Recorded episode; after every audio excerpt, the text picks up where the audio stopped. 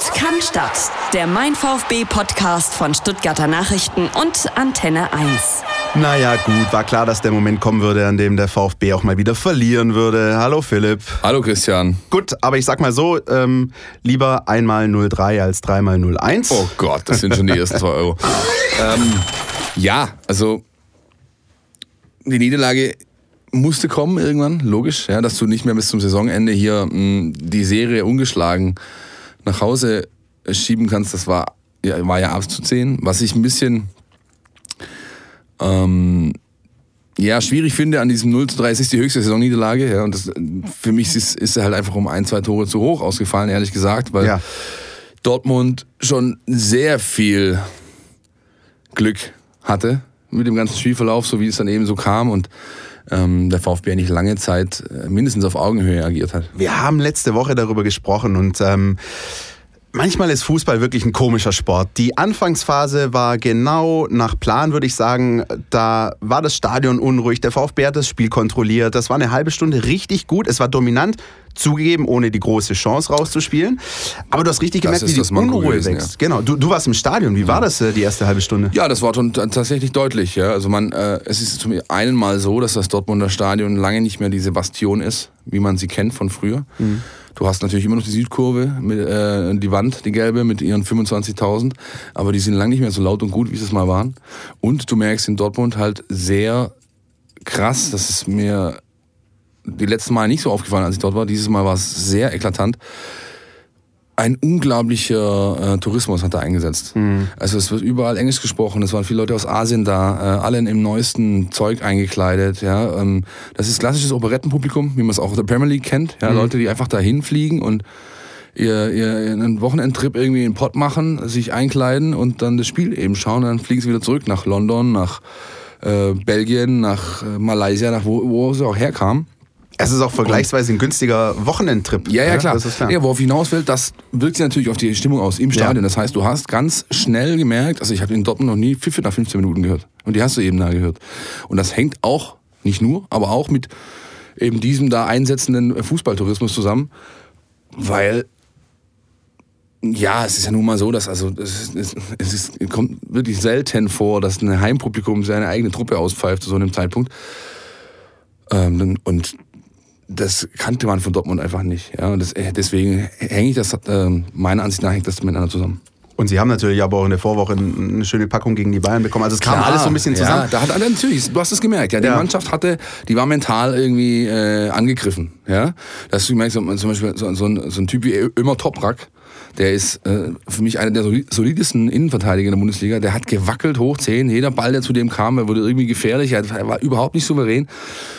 Und das hatte viel auch damit zu tun, dass der VfB Stuttgart sehr unbequem war. Hat auch äh, Peter Stöger nachher zugegeben. Er hatte diese Saison oder unter ihm in der Saison noch keine Mannschaft in Dortmund zu Gast, die so äh, so einen guten Plan hatte und so genau wusste, wie man Dortmund eben wehtun kann. Das hat der VfB sehr, sehr gut gemacht. Leider eben ohne Zählbares daraus in irgendeiner Form mitzunehmen. Und dann kommt out of nowhere Christian Pulisic, der American Guy, ähm, will Ja. mustergültig flanken und äh, lobt Ron-Robert Zieler mustergültig Ja. und der Ball ist im Tor und das ganze Spiel ändert sich so ein bisschen, die, die Gemengelage des Spiels ändert sich. Also so ja, sehr voll, wir... natürlich. Das stellt den Spielverlauf auf den Kopf. Ja. du siehst auch in der Zeit, im Stadion hat man es nicht ganz so gut gesehen, aber in der Zeitlupe dann später, hast du, der trifft den Ball halt überhaupt nicht. Ja? Äh, der Ron sagt, also der Zieler sagt, pass auf, ich, ich laufe da, ich laufe einfach für eine Flanke da raus, so habe ich mich positioniert, wie wenn eine Flanke kommen würde. Und es hat da jeder damit gerechnet. Auch Herr Pulisic oder Pulisic oder wie immer der Mann heißt, hat damit gerechnet. Dann rutscht ihm das Ding ab, der Zieler kann nichts mehr machen, weil er einfach so falsch steht, da hinten nicht mehr in das Eck kommt, der an das Ding fällt hinten rein. Ähm, ja, stellt alles auf den Kopf ähm, und hat aber den VfB ähm, ja, Aus dem Tritt gebracht. aus dem Tritt Also- also gebracht. völlig, und auch, ja. auch wenn die Jungs nachher behauptet haben, in der Kabine wäre man, oder aus der Kabine wäre man rausgekommen mit dem, also mit, mit breiter Brust und Kopf oben, als sie ja schon oft jetzt den Rückstand mal umgedreht haben, ja, oder damit umzugehen wussten. Und dann kriegst du natürlich nach 48 Ja. das zweite und dann, dann, das ist halt der Neckbreaker, da ist dann durch, ja. Ähm, Inwieweit lohnt sich dann, die zweite Halbzeit noch dezidiert zu analysieren, weil es natürlich auch kritische Stimmen gab, die sagen, ähm, jo, dann kam dann aber auch nichts mehr. Die, die Gegentore fa fallen alle zum sehr, sehr ungünstigen Zeitpunkt. Dann liegst du nach 48 Minuten 2-0 hinten und dann kam er, muss man sagen, bis auf ein, also das gehe ich Szenen nicht nicht mit, dass da nichts mehr kam. Ja? Ja. Das war meines Erachtens, hast du natürlich nach dem 0 zu 2 hast du gemerkt, okay, die haben 10 Minuten gebraucht. Dann fällt das dritte, dann war das Spiel durch. Aber dass gar nichts mehr kam, das gehe ich so nicht mit. Der VfB hat versucht, weiterhin aggressiv zu bleiben. Er hatte mit äh, die beste Chance, der Lattenschuss durch Gomez war äh, in der zweiten Halbzeit. Also es war klar weniger, logisch, wenn du, wenn du 0-3 zurückliegst, ja, aber es war nicht nichts. Und das, nichtsdestotrotz, wie du schon sagst, das dezidiert zu bewerten, ist schwierig, denn das Spiel war einfach nach 65 Minuten gelaufen. Ja. Punkt. Ja. Das ist äh, tatsächlich schwierig. Eine Geschichte, die auch äh, immer mal wieder so durchlugt, äh, ist die Frage nach den Spielern, die jetzt in den letzten Wochen nicht so sehr zum Einsatz kamen äh, und dann äh, möglicherweise die Chance gehabt hätten, sich zu zeigen. Ähm, immer wieder wird der Name Tassos Donis genannt. Ähm, hat er eine Chance verdient, hat er sie nicht verdient? Ähm, die Frage ist dann auch, wie in Anführungsstrichen undankbar ist es, äh, einen Spieler dann bei 0-3 in Dortmund zu bringen. Ähm, wie siehst du das? Ähm, hätte man ihm eine Chance geben können, dürfen oder war das äh, dann von den Wechseln einfach so äh, wahrscheinlich auch abgesprochen? Ne?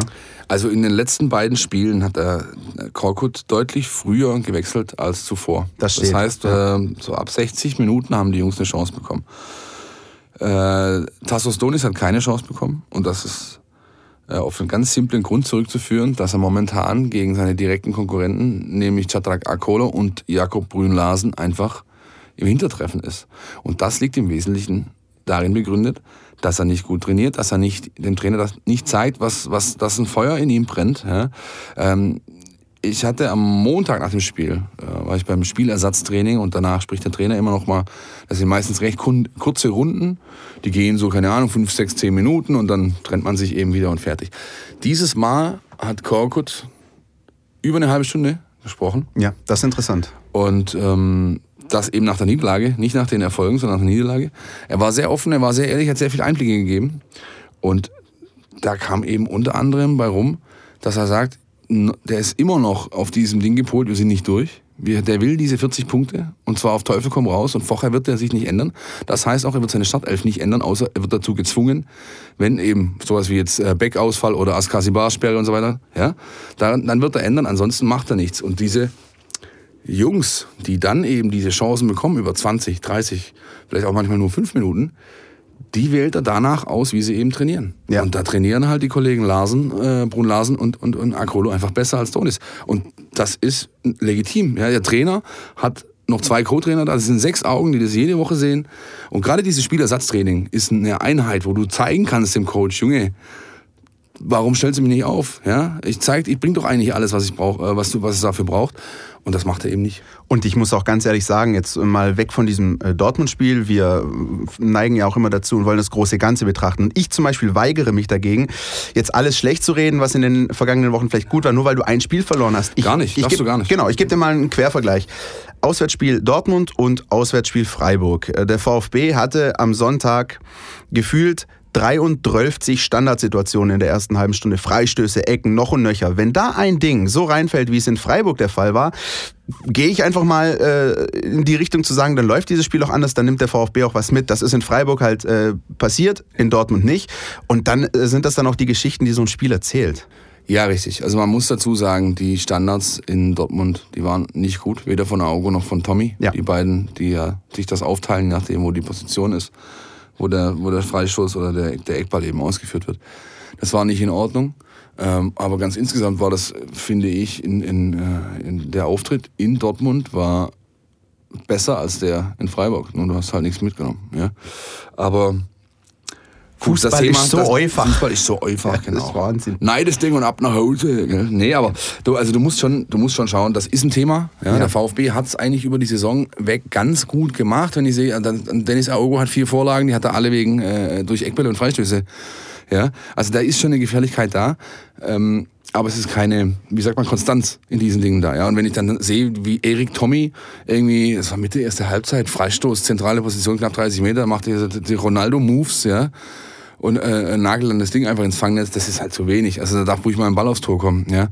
Ähm, alles, in allem aber Dinge, die man trainieren kann und da wird sicherlich dran gearbeitet. Auch Korkut hat das gestern erkannt, äh, indem er eben gesagt hat, ja, ähm, da darf ruhig ein bisschen mehr kommen in dieser in, hinsichtlich Standardsituation.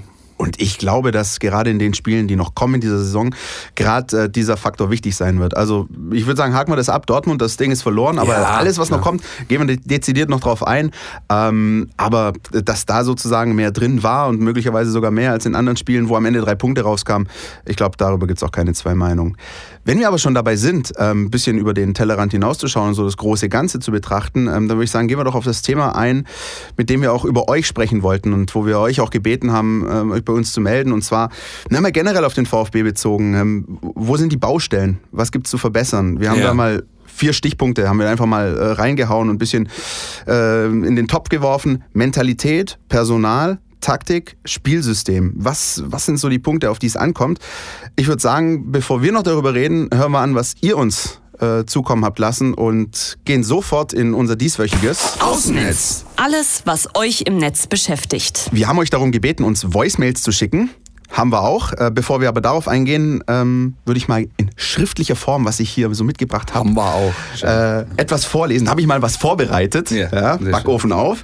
Und zwar hat sich ähm, Wolfgang aus München schriftlich bei uns gemeldet äh, zu der ganzen Thematik Baustellen beim VfB. Und er sagt, Hallo zusammen. Äh, ich finde, es fehlt an der Personalqualität, äh, um ein dynamisches und ein dynamischeres Offensivspiel aufzuziehen. Ähm, es gibt viele Schwachstellen im Team. Von den beiden Außenverteidigern äh, kommt meiner Ansicht nach zu wenig ähm, und manchmal auch gar nichts. Er nennt da den Namen noch Andy Beck, haben wir auch schon ausgiebig darüber diskutiert. Und weiter sagt Wolfgang, diese langweiligen Flanken aus dem Halbfeld, die bringen 99 Prozent keine Gefahr. Auch aus dem Mittelfeld schafft man es einfach nur selten, die beiden Stürmer in eine gute Position zu bringen. Und Eckbälle, Freistöße, davon hatten wir es gerade, Philipp, ähm, müssten wesentlich mehr Gefahr bringen. Viel Arbeit also für Herrn Korkut und Herrn Reschke. Äh, ich freue mich aber sehr darüber, sagt Wolfgang, dass äh, Herr Korkut Erfolg hat. Ganz besonders, weil er am Anfang so niedergemacht wurde. Und sagt am Ende, viele Grüße aus München. Kein Bayern-Fan, seit 55 Jahren VfBler. Liebe ja. Grüße und danke für deine Mail. Das ist auch ein schweres Päckchen, das man da zu tragen hat, wenn man aus München kommt und seit 55 Jahren es mit dem Brustring hält. Nun denn, äh, er hat ja eine gute Anlaufstelle, das Sachs, falls du das kennst. In mhm. München ist eine, eine Bayern-Kneipe, äh, eine, eine, eine, Kneipe in München, die eben ein auch sogar offizieller VfB-Fan-Treff ist. Im Freistaat. Im Freistaat, ja. mittendrin. Ähm, ja, also Punkte, die wir angesprochen haben. Äh, Richtig, Standards, ja. äh, auch Richtig. Personal. Äh, wie gesagt, darüber haben wir auch schon in den letzten Wochen äh, gesprochen. Ähm, würdest du da mitgehen? Ich gehe vieles mit, ja. Ich gehe vieles mit. Ähm, ich gehe das Thema Personalqualität mit, ja. Ja. Ähm, das ist einfach so, dass, und da sehen wir wieder bei Akolo und Donis, bei Tommy, ähm, da kommt einfach zu wenig. Ja, ähm, in dem 442 muss es aber halt auch vor allem die Schaltzentrale richten. Das heißt, in den letzten Spielen war das Aogo, unser Aufzug-Influencer und äh, der kleine äh, Argentinier äh, aus Askasibar wird niemals ein Spielgestalter werden. Ja, das ist einfach eine, eine, ein Pitbull, ja, ein, ein, Rasenmäher. Daran wird sich auch nichts ändern. Äh, die Position daneben, da darf es ruhig ein bisschen mehr Kreativität sein. Das war ein bisschen besser, als es mit Gentner zusammen gespielt hat, jetzt wo Gentner nach außen gerückt ist. Äh, ja. Ähm, ich finde zum Beispiel den ähm, Punkt Torgefahr interessant, den Wolfgang anspricht, weil da nochmal zurück auf den Winter die Verpflichtung von Mario Gomez, äh, die Umstellung auf die Doppelspitze ist für mich ein ganz entscheidender Baustein daran, dass der VfB Stuttgart mehr oder weniger aus dem Gröbsten raus ist. Aber wenn wir mal so die Spiele uns anschauen, ähm, gut, können wir darüber diskutieren, wir haben eine gute Torausbeute aus VfB-Sicht, ja, also jede Chance, jede Großchance ist fast ein Tor, aber die Anzahl der herausgespielten Torchancen, ja, das ist viel zu wenig. daran hapert es. Das ist viel zu wenig. Und dann musst ja. du fast froh sein, dass du solche Stürme hast, die eben die Dinger dann auch reinmachen, wenn sie dann dann auch wieder der Punkt Außenverteidiger äh, springt damit rein, denn weder schaffen die es, aus dem Halbweg, halbwegs gut zu flanken. Wenn sich erinnert, Zweitligasaison, Insua, Terodde, Repeat, Tor, ja, das war ja das war ein gängiges Muster, das ist komplett weg. Und es liegt halt auch daran, dass die beiden Außenverteidiger eigentlich kaum mal bis zur Grundlinie durchgehen, sondern eben meistens früher irgendwas versuchen. Ähm, das ist definitiv ein Manko, da ist der VfB auch dran, denn ähm, Insua, ja, glaube ich nicht, dass der äh, im nächsten August noch hier spielt in Stuttgart. Und bei Andy Beck, ähm, ja, muss man eben auch gucken, ob man zumindest einen Konkurrenten irgendwie auf den Hof stellt. Ob das Jean Zimmer ist, der aus Düsseldorf zurückkommt oder jemand ganz Neues, wird sich zeigen. Also, die Baustellen gibt es definitiv. Ähm, die Meinung sehr interessant, auch stellvertretend für viele Zuschriften, die wir bekommen haben. Jetzt wollen wir euch aber auch hören. Und äh, da haben wir unter anderem eine Voicemail bekommen, die uns erreicht hat über den WhatsApp-Kanal. Übrigens, ihr könnt euch immer noch weiterhin jederzeit bei uns melden. 0173 340 7369. Und jetzt äh, hören wir uns mal eine an und ich sag einfach mal vorsichtig, festhalten. Also meiner Meinung nach ähm, hat man beim VfB mal wieder nicht die Zeichen erkannt, ähm, nach dem, was ich bei euch ja letzte Woche gelesen habe im Artikel, dass der Großteil der Mannschaft das Gerücht so zusammenbleiben soll. Ähm, da muss ich mich dann doch wieder fragen, ob sich das ähm, immer wieder wiederholen muss beim VfB. Wenn das alles so bleibt, im Endeffekt nur zwei, drei Spieler dazukommen, glaube ich, dass wir dann zwischen Spieler 1 und 8 dann wieder die erste Trainerentlassung haben. Und ja, also man hat, man muss einfach sehen, man hat dieses Jahr verdammt viel Glück gehabt in verdammt vielen Spielen.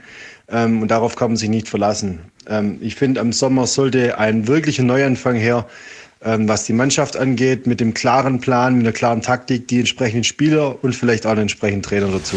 Oha, wir wollten über Baustellen reden und sind jetzt mehr oder weniger bei der Großbaustelle Stuttgart 21 gelandet. Da wird jetzt das ganz große Fass aufgemacht. Äh, wie siehst du das? Boah, ja, also mir ist da ein bisschen zu viel äh, Fußball-Manager-Modus dabei. Wir sind ja nicht bei Anstoß 3. Ja? Also du kannst nicht irgendwie äh, Jahr für Jahr hier solche, solche radikalen Umbrüche vollziehen. Und ich glaube, dass die Chance auf eine Trainerentlassung deutlich höher ist, wenn du das machst, was der gute Herr eben vorschlägt, in Spieltage 1 bis 8 als, als anders. Ja. Du hast jetzt endlich mal ein Gerüst an guten Leuten, die auch das entsprechende Alter haben. Ja. Das wird nicht mehr lang so sein. Aber noch ein, zwei Jahre denkst du, oder denke ich, kann man mit diesem Gerüst an Zieler, sage ich jetzt mal, Beck, nehme ich dazu, Gentner, Gomez und so weiter. Äh, es geht vielmehr darum, um dieses Gerüst herum Positionen sinnvoll zu verstärken, und zwar mit Leuten, die entsprechend jung, hungrig sind und eine entsprechende Perspektive mitbringen, auf, auf durch ihr Alter alleine. Ja? Und ich würde jetzt einfach mal sagen, dass sozusagen das, was du gerade ein bisschen gemäßigt ausgedrückt hast, glaube ich, so ein bisschen einfach die Tendenz ist aus, aus der Nachricht, die wir gerade gehört haben, die halt natürlich so, das hört man sich dann auch gerne mal im Blog an während des Spiels. Ähm, aber man merkt, es ist sozusagen äh, durchaus auch noch so, so, eine Unzufriedenheit da oder so eine Skepsis, nennen wir es mal lieber so. Es gibt äh, tatsächlich ähm, Stimmen, die einfach nur nicht gänzlich davon überzeugt sind, sagen, naja, komm, lass uns das lieber nochmal anders machen. Aber da sprechen, glaube ich, die Ergebnisse äh, am Ende eine andere Sprache. Und vor allem, vielleicht können wir darauf noch kurz eingehen, es gibt diese Aussage von Taifun Korkut, die er immer wieder fast mantraartig in den letzten Tagen gesagt hat, nämlich, wenn wir anders spielen, steigen wir ab. Das hat er immer wieder gesagt. Ähm, und die Forderung aus der Voicemail wäre sozusagen alles komplett umzufühlen. Ähm, das steht ja im Widerspruch. Also es steht im Widerspruch, ja, und das ist für mich die große Aufgabe, die große Baustelle, die der VfB Stuttgart hat, ist tatsächlich die, ähm, ob mit diesem Trainer eine Weiterentwicklung hinsichtlich Spielsystem, Taktik, Grundordnung, Stil möglich ist, ähm, die A Erfolg bringt und B den Leuten auch Spaß macht draußen, weil davon ist er natürlich auch abhängig. Und da bin ich sehr gespannt, ob Taifun Korkut das hinbekommt. Ich bin mir noch nicht sicher. Äh, und ja, werde mal abwarten, was da im Trainingslager passiert, was man da so sieht. Aber er hat auch schon, das hat er jetzt auch am Montag wieder getan, das nochmal gesagt, Leute, ich ändere gar nichts, bis wir diese Punkte im Sack haben. Es geht mir nur noch um Punkte, Punkte, Punkte, Punkte. Und dann ähm, können wir uns darüber unterhalten, wie wir uns weiterentwickeln. Er hat da wohl schon Ideen, er hat, auch, er hat es angekündigt, er hat auch uns eingeladen, uns Pressemenschen, dass er sagt, also wenn wir, wenn wir mal in aller Ruhe drüber reden können, wenn wir nämlich durch sind, dann kann ich euch mal ein bisschen mehr erzählen von dem, was ich mir eigentlich vorstelle.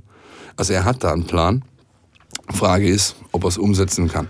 So, und das alles geht auch so ein bisschen in die Richtung, die Heiko uns aus der Sportredaktion letzte Woche ein bisschen gesagt hat, dass er sich das wünschen würde, dass es einfach ähm, ein bisschen attraktiver wird. Die Chance ist dazu da und die hat äh, Taifun Korkut und die hat der Trainerstab auf jeden Fall verdient. Und dann würde ich sagen, äh, schauen wir mal am achten Spieltag in der kommenden Saison, ja, wie, wie das genau. Ganze dann aussieht und äh, packen dann die Voice mir nochmal aus. Vielen Dank für die Nachricht. Wir haben auch noch äh, eine weitere Nachricht, die so ein bisschen ähm, ja, in die andere Richtung schlägt, ähm, die das Ganze äh, nicht ganz so dramatisch sieht und auch die wollen wir uns mal anhören. Die Taktik und das System finde ich unter Taifun Korkut deutlich besser. Wir sind mutiger, haben eine souveräne und flexible Spielweise, unabhängig vom Gegner. Der Erfolg gibt dem neuen Trainer recht. Dass Mario Gomez gekommen ist, finde ich klasse.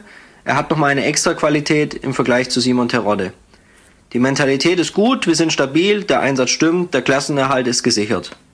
Die größte Baustelle sehe ich im zentralen Mittelfeld. Technisch starke Spieler mit gefährlichen Ecken und Standards, die fehlen uns. Da wünsche ich mir Spieler wie Lars Stindl oder Vincenzo Griffo.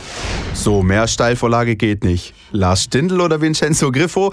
Aber man muss sagen, äh, wir haben die Voicemail jetzt äh, ein bisschen stellvertretend rausgenommen für viele äh, Nachrichten, die wir bekommen haben und Kommentare, die wir gelesen haben. Diese Forderung nach einem Spielmacher, die wird immer wieder laut. Ja, aber das ist, also, das, auch das gehe ich nicht mit. Ja, ähm, ein Fußballverein respektive eine Mannschaft sollte sich nie danach ausrichten, den Stil, wie sie spielt und die Kreativität und so weiter nur auf einem Paar Schultern zu verteilen. Äh, diese, dieser Ruf nach dem Spielmacher, das ist genauso wie der Ruf nach den Führungsspielern oder nach der Drecksau oder so. Das ist, sorry, aber das ist mir zu, zu äh, antiquiert. Ähm, der Verein, die Mannschaft muss es schaffen, dass Kreativität, Spielfreude aus ihr selbst herauskommt. Das geht immer nur zusammen. Niemand sollte abhängig sein von einer Person. Das ist ganz, ganz gefährlich. Und ähm, ja, die meisten, die nach so einem Spielmacher rufen, sind auch die, die heute immer noch gern ähm, Maxim spielen lassen würden, der übrigens beim Abstiegskandidaten Mainz auf der Tribüne sitzt. Ja. Ähm, und möglicherweise ja, ist mir zu einfach. Ja, also. Nicht nur Abstiegskandidaten, möglicherweise ja, auch Absteiger. Schöne genau. Grüße nach Schalke an der Stelle, habt ihr ganz toll gemacht am Wochenende. Mhm. Ähm, ja, die aber können halt echt alles. das ist zum dritten Mal hintereinander übrigens, dass, dass die gegen den HSV. Aber wollen wir nicht näher anyway, drauf eingehen. Bleiben wir beim VfB. Ähm, das ist äh, aber so eine interessante Gemengelage. Ähm, ich finde das interessant zu sagen, ähm, jetzt auch mal zwei, drei Namen zu nennen. Ähm, das ist natürlich sozusagen runtergebrochen, das, was ein bisschen Volkes Stimme ist in, klar. in, in dem Und das ist, und ich denke. Ist auch gut so. Also, absolut, ja. absolut. Und ich finde, so wie jetzt gerade, wie wir es gerade gehört haben, es äh, ist sozusagen die Forderung da, aber doch eine gewisse Zufriedenheit. Und dann kommt dieses aber dann. Ich glaube, dieses, dieses äh, Prinzip ist das, was bei ganz, ganz vielen Fans einfach wichtig ist, zu sagen, jetzt pass auf, wir haben echt gute Ergebnisse geholt, ähm, wir haben die Klasse gehalten, aber im August 2018, wenn die neue Saison losgeht, ähm, wollen wir dann tatsächlich auch dieses gewisse etwas mehr sehen. Ja. Es, also ich habe das schon mehrfach gesagt und ich kann es auch gerne nochmal wiederholen. Ich warne eindrücklich vor der nächsten Saison.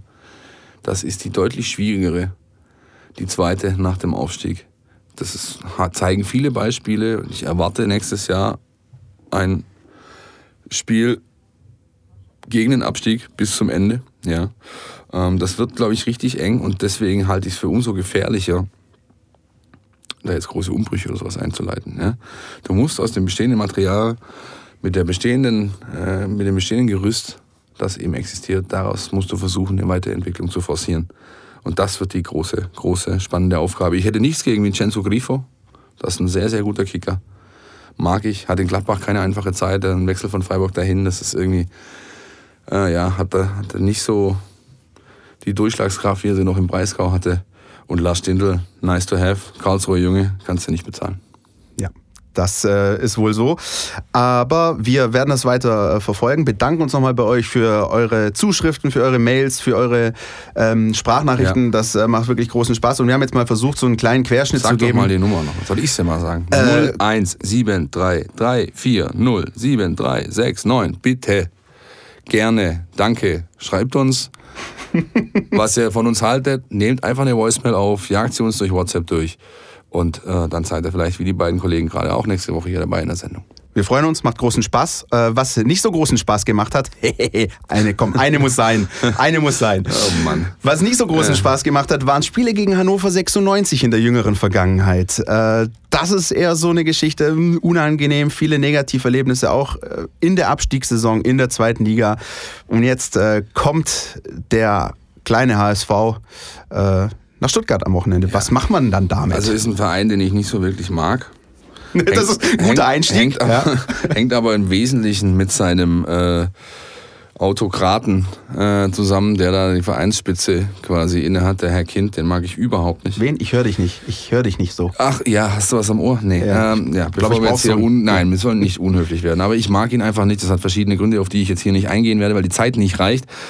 Ähm, ja, Hannover war schwierig in den letzten, in den letzten Jahren. Ja. Ähm, ich habe noch das Hinspiel recht eindrücklich vor Augen. Ähm, das war ein 1 zu 1. Da hat äh, Takuma Asano sein wohl letztes Tor für den VfB Stuttgart geschossen. Denn spielen tut er nicht mehr und im Sommer ist er weg. Ähm, ja, das war eine Halbzeit, die richtig stark war. Es war eine mit der besten äh, Halbzeiten, die der VfB in dieser Saison gespielt hat. Hat dann auch verdient gewonnen, äh, geführt. Und nach der Pause hatte ich so ein bisschen Gefühl, ja, so die haben overpaced. Ja? Ja. Die konnten diese Inten- Intensität nicht mehr halten. Auswärts dann, ja, und hatten auch damals nicht die Stabilität, die sie jetzt haben, das Ding dann halt irgendwie nach Hause zu schaukeln mit einem 1-0. Und so kam Hannover zum verdienten Ausgleich und so ging das Spiel dann auch aus. Ja, ist schwierig. Also, mh, wen ich mag bei Hannover zum Beispiel ist der Herr Breitenreiter. Ist, ein, äh, ist ein sehr sympathischer Mensch. Also, ich, ich, kommt bei mir einfach gut an. Ähm, ist auch ein guter Trainer, macht, ähm, ja, ist eine der Mannschaften, die versuchen zumindest Fußball zu spielen. Sie schaffen es nicht immer, aber sie versuchen es. Also es, er hat, gibt einfach eine gute, gute Linie davor. Ähm, ich denke, wir werden eine Trotzreaktion sehen vom VfB Stuttgart. Und äh, deswegen wird Hannover nicht viel zu melden am Wochenende. Was schon mal gut ist, Hannover 96 hat nach zuvor fünf Niederlagen letzte Woche gegen Werder Bremen gewonnen. Das heißt, den klassischen Aufbaugegner wie jetzt bei Borussia Dortmund kann der VfB gar nicht geben. Äh, mir persönlich äh, geht's so. Ich habe äh, zu Saisonbeginn, äh, habe ich schon gesagt, ähm, na klar, Ziel ist, die Klasse zu halten. Der VfB sollte möglichst mit dem Abstieg nichts zu tun haben. Ja. Das werden wir alle Voraussicht nach auch schaffen. Das zweite große Ziel, das ich mir aber so ein bisschen in meiner Birne gesetzt habe, und da bin ich, glaube ich, nicht allein, ist, ähm, bester oder besserer Aufsteiger zu sein. Äh, ergo am Ende vor Hannover 96 in der Tabelle zu landen. Und da hat der VfB in den letzten Wochen einen großen Schritt gemacht, war ja lange, 20, äh, 22 äh, Spieltage, glaube ich, hinter Hannover, hat sie dann überholt, gerade aufgrund der Negativserie. Und ähm, deswegen würde ich gerne einfach endlich mal diesen Sieg mitnehmen und einfach Hannover 96 zeigen, dass der VfB der bessere Absteiger und in diesem, äh, Absteiger, der bessere Aufsteiger, Ja, Pavlic, Gottes Willen, der bessere Aufsteiger äh, und in diesem Moment äh, einfach auch schlicht die bessere Mannschaft ist und das in der Tabelle sich auch so zeigt. Das, äh, ich denke, so wird es auch kommen. Ja, ich finde das gut. Das ist ein gutes Ziel. Ja, ähm, das ist vielleicht auch mit der Grund, warum Korkut da ein bisschen noch Reschke, der zwar intern sagt, wir steigen nicht mehr ab, logisch, ja, aber das halt, es wird halt kein neues Ziel ausgerufen. Was zumindest den Rückschluss zulässt, hoffentlich geht das nicht in die Hose, weil sie irgendwie alle nur noch auslaufen lassen und das Ding hier so irgendwie nach End, zu Ende trudelt. Dann bist du nämlich ganz schnell mit fünf Niederlagen dabei bei den Gegnern, die du noch auf der Uhr hast. Und das könnte dann nochmal eng werden. Ähm, so dieses beste Aufsteiger-Ding, das finde ich, finde ich gut. Und ähm, da ich ja auch schon eingangs gesagt habe, dass der VfB am Wochenende wenig Kompromisse machen wird, wird das auch so kommen. Und äh, in den vergangenen Wochen ist der VfB ein bisschen nach dem Motto gefahren, never change a winning team. Jetzt gibt es gerade kein aktuell winning Team, sondern ein losing Team. Einfach ausgedrückt, wird was geändert an der Aufstellung? Meinst du, es passiert was? Auch das Oder? hatten wir ja schon eingangs. Ich, das, der Trainer ist da unmissverständlich. Ja, er hat seine Startelf, er hat sein äh, Konstrukt gefunden, er hat seine, sein Gerippe, sein Gerüst, seine, seine Achse und er wird daran nur was ändern, wenn er gezwungen ist. Und das ist er jetzt. Ja. Ähm, ich erwarte daher, dass wir auf dem offensiven Außen einen oder vielleicht sogar zwei neue sehen werden, denn Gentner rückt mit Aogo auf die Sechs. Davon gehe ich einfach aus. Und das ist die sinnvollste Lösung, die du, die du hast. Und dann hast du ähm, entweder links noch den Tommy, rechts hast du eine Vakanz. Ich glaube, der Tommy hat sich ja vielleicht auch mal eine Pause verdient. Der hat zuletzt auch nicht immer diesen durchschlagenden Erfolg gehabt, wie er es in den ersten Spielen hatte. Insofern könnte ich mir gut vorstellen, dass Korkut ähm, vielleicht sogar zwei Sachen da neu macht, wobei das wieder dagegen spricht, dass er eigentlich relativ wenig ändern will. Deswegen bliebe die Position auf dem rechten Flügel offen und dann hast du äh, den Kollegen Akolo oder wenn er gut trainiert, vielleicht auch Donis, der dann da diese Position einnehmen kann. Exakt. Also m, ein Wechsel muss vollzogen werden aufgrund der Gelbsperre für Ja. Askasiba. Ja. Äh, die andere, ich, ich sag ganz ehrlich, ich denke mir gerade, warum nicht? Also warum nicht einfach mal probieren? Man könnte es zum Beispiel auch mit einem Larsen probieren äh, anstelle von Erik Tommy. Also jetzt hättest du eigentlich die Gelegenheit. Ja, das hast du vor allem, du hast jetzt zwei Gegner auf Augenhöhe. Ja? Du, hast jetzt, Ja. du hast jetzt hier den Doubleheader mit, mit Hannover und Bremen. Das sind die Crucial Games. Ja? Diese, diese beiden Dinger musst du machen. Da musst du ungeschlagen bleiben, vier, besser sechs Punkte holen. Dann kannst du wirklich ganz locker flockig deinen Sommerurlaub buchen. Ähm, und dessen ist man sich da unten auch bewusst. Das hat ähm, haben mehrere schon in der Mixzone im Nachgang des Spiels äh, sofort angesprochen. Also jetzt so Dortmund ist dann halt eben schon Dortmund, ja. Auch wenn die 0-6 bekommen haben in München, haben sie davor halt zwölf Spiele nicht verloren. Das ist eine deutsche Spitzenmannschaft, Punkt. Und dies ist nicht die Kragenweite des VfB Stuttgart. Ja, die Kragenweite des VfB Stuttgart ist Hannover 96 oder jetzt der SV Werder Bremen. Exakt. Und da musst du eben jetzt mal äh, Kante, Kante zeigen, ganz klar. Ja. Wobei ich mich übrigens schon auf dieses Spiel gegen Werder Bremen freue. Da bist du auch großer Fan von der Ja. Spielweise Ja, von, von Kollegen Kofeld. Aber ich glaube, dass auch äh, das Spiel jetzt am Samstag interessant werden könnte. Auch da bin ich der Meinung, die Anfangsphase könnte schon eine Richtung vorgeben. Ich erwarte da jetzt kein Offensivfeuerwerk äh, vom VfB und auch schon gar nicht von Hannover 96. Nee, Äh, ich glaube, sagen es könnte eine relativ zähe Nummer werden. So. Und dann entscheidet möglicherweise, und das wäre eigentlich ziemlich cool, ein Standard vielleicht die Partie. Ja. Vielleicht und hoffentlich zugunsten des VfB. Ja, irgendeiner muss Gomez gegen den Kopf schießen und dann passt das schon. Ja, das war's dann thematisch für heute. Raus gehen wir wie immer mit unserer, Die Mein VfB Fangfrage. Hier gibt's was zu gewinnen. die Mein VfB Fangfrage von letzter Woche. Die war, ja, so mittel, würde ich mal sagen. Ich, hab, ich wollte wissen, wie dieser junge äh, Türke hieß, der damals vom VfB 2 äh, seine ersten äh, Sporen sich verdient hatte beim VfB ja, und äh, in Dortmund eingewechselt wurde. In den 70ern war das und dann äh, ein Tor erzielt hat. Das war Elias Tüfekci. Das wussten sehr, sehr viele. Hat mich sehr gefreut. Es waren, glaube ich, keine Ahnung, eine gute dreistellige Zahl an Mails im Postfach. Ich fand die Frage übrigens gut, möchte ich nochmal sagen. Also ich Ja, fand sie nicht nee, ich meine, von der Schwierigkeitsgrad ja, her, ja, ja. ne? Und, und Nee. den Kollegen Heiko Hinrichsen wollen wir noch mal kurz reinnehmen. Der hat nämlich letzte Woche ganz stolz gesagt, ich weiß es, ich weiß es. Und wir können bezeugen, er hat es gewusst. Richtig, richtig. Er hat zum Glück den, hat er stillgehalten, damit wir heute auflesen konnten. Gewonnen hat Christian Burst aus Ulm. Der darf sich freuen über zwei VIP-Karten fürs Spiel am Samstag, unterstützt von Krombacher, VfB-Sponsor, der uns da auch so ein bisschen in die Arme greift und äh, eben diese äh, Tickets stellt. Ja, diese Woche haben wir keine neue Fangfrage. Dafür gibt's mal wieder seit langer, langer Zeit, ähm, Anfang nächster Woche, ich denke Montag, ein Gewinnspiel auf unserer Facebook-Seite. Mein VfB auf Facebook, kommt vorbei, liked uns und dort gibt's dann ab Montag ein Gewinnspiel. Läuft 24 Stunden und es gibt wieder VIP-Karten von Krombacher für das nächste Heimspiel gegen Werder Bremen zu gewinnen. Es geht ja Schlag auf Schlag jetzt. Bam, ich freue mich bam, auf bam, zwei. Heimspiele. Ja, das wird, glaube ich, großartig. Ja, ich auch Ähm, sehr. Gutes Wetter, volles Stark. Stadion, sehr schön. Ja. In diesem Sinne. Nun, in diesem Sinne, vielen Dank, hat Spaß gemacht. Danke nochmal für eure Nachrichten. Genau. Ähm, wir freuen uns auf weitere Diskussionen und hoffen, dass nicht mehr viel mehr Baustellen aufgemacht werden in den kommenden Wochen. So sieht's aus. Bis nächste Woche. Ciao. Pott kann Stadt. Der Mein VfB Podcast von Stuttgarter Nachrichten und Antenne 1.